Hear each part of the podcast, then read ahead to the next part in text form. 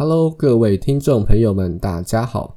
非常感谢大家收听 Portfolio Talk，我是主持人 Mitch。Portfolio Talk 期许做到最有深度、最优质的财务金融频道。本节目将从技术分析的观点深入股市，培养您独特的见解，让每个观众都能达到适合自己的投资组合。期许每个人都能达成自己的梦想。而为了避免被查水表。以下所言呢，不代表投资建议，投资有风险，申购前应详阅公开说明书。好了，想必今天的节目呢，各位听众朋友们一定都非常的有兴趣。首先，在进入正式的技术分析之前，Mitch 我呢想先抛个问题给听众们想一想，就是购买高股价的股票就会赚比较多钱吗？给听众们一些时间思考一下。好，那时间到，我的答案呢是不一定。其实大多数的人呢会陷入一种迷思，就是说购买高股价的股票一定会赚比较多钱。但事实上呢，我们要从报酬率来思考这个问题，而不是从价格看待这个问题。举例来说呢，今天你买了两张股票，第一张呢是价值五百元的 A 股，而第二张呢是价值五十块钱的 B 股。那一个月后呢？很幸运的是，这两只股票都往上涨。那 A 股的话呢，从呃五百块呢涨到了五百一十块，而 B 股呢从五十块钱涨到了五十五块钱。那你就在 A 股上呢赚了一万块，而 B 股上呢就赚了五千块。相比之下呢，呃，有些人会认为说，哦，我买 A 股赚的比较多钱，但实际真的是这个样子吗？让我们回过头来计算一下成本的部分。呃，购买一张 A 股的成本需要用五百块乘上一张一千股，也就是说你的成本是五十万元。但如果你把五十万元通通拿去买 B 股的话呢，你总共可以买十张 B 股，意味着当今天价格从五十块钱变成五十五块钱的时候呢，你总共赚进了五万块。所以，正确来说，不应该从价格，而是要从报酬率来评断一张股票的赚钱能力。好，那我们要怎么去计算这个报酬率呢？你需要用期末的价格减去期初的价格，再除以期初的价格。好了，我知道这呃听起来有点绕口，但其实非常的简单。A 股的报酬率呢，就是期末的五百一十块减去期初的五百块，再除以期初的五百块。所以呢，报酬率是两 percent，而 B 股的报酬率是期末的五十五块减去期初的五十块，再除以期初的五十块，所以报酬率呢是十 percent。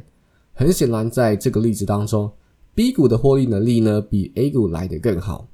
呃，那如果你是一个只只在乎报酬率的投资人的话呢，那你就会选择股价低但是报酬率高的 B 股，而不是 A 股。那说到这里，就会让呃，Mitch 我呢想要讲讲一件事情，就是我常听到呃同事或者是身边的朋友说，哎，我这个月我又赚了几千几万块呢，但其实呢，我却很少听到说我的报酬率是多少，因为呢，一万块赚一万块跟一百万块赚一万块是截然不同的，一个呢是报酬率一百 percent，而另外一个的报酬率呢则是一 percent。他们需要承担的风险也是完全不同的，所以呢，下次记得在看自己的获利或者是损失的时候呢，请记得要从报酬率的角度来思考这个问题。呃，那其实这有一个好处是，当你投入的资金越来越庞大的时候呢，你的获利或者是报酬的金额就会更大。也许你今天赔了十万块，你就感到非常的紧张跟焦虑。但是它可能只占你的总资产的百分之一而已，所以呢，你就可以用更客观的方式来去量化你的绩效。好，OK，那当你理解今天呃怎么去计算报酬率之后呢，我们就可以回到今天的重头戏了，就是如何用技术分析的方式挑选到一只好的标的。在台湾呢，所有的股票加总起来呢超过九百只，你不觉得很好奇？到底要怎么从这么多只的股票捞到不错的股票呢？首先呢，你会需要先收集这些股票的历史价格，然后呢，再把股价转换成报酬率，你就会得到每天每只股票的报酬率了。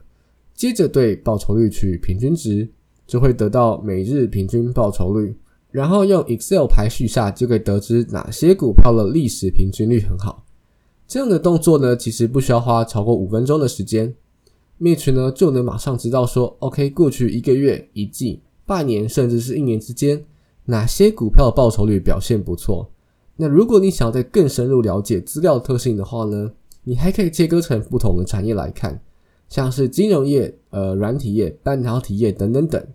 那你仔细深入到资料当中，你可能会发现说，诶，也许在科技业的平均报酬率优于金融业。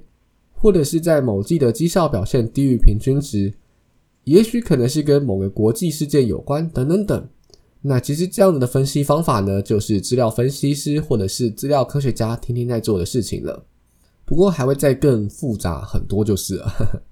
那假如今天我只想要挑选报酬率高的几档股票的话呢，那其实我就已经学会一套基于高报酬率来挑选股票的投资方法了。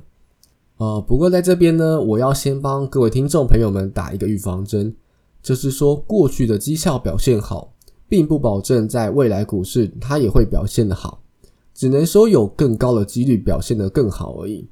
那到了这边，我就得好好来跟听众们介绍一下，在股市中有一种投资方法，叫做动能投资法 （Momentum Investment）。这个投资法的先驱呢，我们要追溯到一九九三年的时空背景。当时呢，是由 Narishman Jagdish 跟 Sheridan Titman 所提出来的。他们的投资策略呢，是买入在过去三个月到十二个月之间有最高报酬率的股票，然后卖出同期绩效表现不好的股票。而根据他们的研究结果显示，平均每个月会有百分之一的报酬率，所以一年换算下来的报酬率就是十二点六 percent。一般来说，大盘一年的报酬率是六 percent。可以想见，这样的动能投资法所创造效益是非常惊人的。而那后来呢，也陆续被其他的学术研究证实这个理论是可行的。这也说明了我们可以用过去的绩效表现来去预测未来股票的走势，因为一切你所听到的资讯都已经反映在股价上了，包括基本面啦、消息面啦、筹码面啦等等等等等。Mitch 认为，这是因为整个经济市场是有效。而且会持续向上的。今天有间上市公司在过去表现好，那在正常的营运之下呢，下一季的表现理应来说也会比上季来的更好。所以你才会听到说，别人说要顺着股市做，而不要逆着股市做。这其实也是动能投资法的一种表现方式而已。但在这里呢，我又要再帮各位打一次预防针了。动能投资法呢是有一些淡书的。